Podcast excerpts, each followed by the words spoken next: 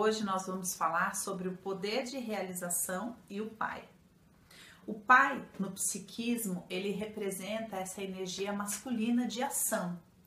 Quando a relação da pessoa é boa com o pai dentro dela, mesmo que essa pessoa ainda não, não viva no convívio familiar, ou tenha morrido, ou tenha ido embora, ou sei lá, tenha se separado da mãe, enfim, quando dentro, no coração da pessoa, ela tem um bom relacionamento com este pai, essa energia masculina, ela flui para que essa pessoa possa ter um poder de realização.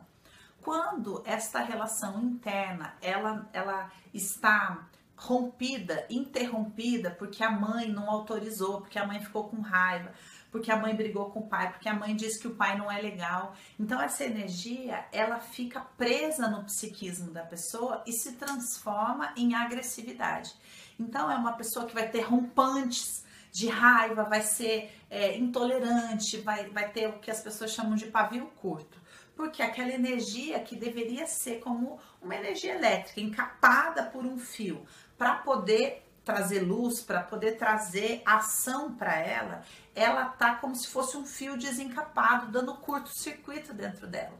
Então ela tem ideias geniais, mas ela não consegue transformar em ação. Ela começa projetos, mas não conclui, porque dentro dela essa relação com o pai está interrompida pela não autorização da mãe na maior parte das vezes. Então é como se a energia fosse fluir, mas a mãe cortou o fio. E aí agressividade, curto-circuito, crises, aquela pessoa que larga tudo do nada, você fala, mas o que aconteceu? Ela não sabe por que, que essa energia não chega aonde precisa chegar. Porque esse fio está desencapado, essa relação não está autorizada dentro dela, essa energia psíquica que ela recebe do masculino, que vem do pai, não pode passar por ela e se materializar na realização pessoal dela. Então, no meio do caminho dá curto às vezes com agressividade, às vezes com destrutividade, às vezes com abandono de projetos. O que, que a gente vai ter que fazer na terapia? Como se fosse encapar esse fio,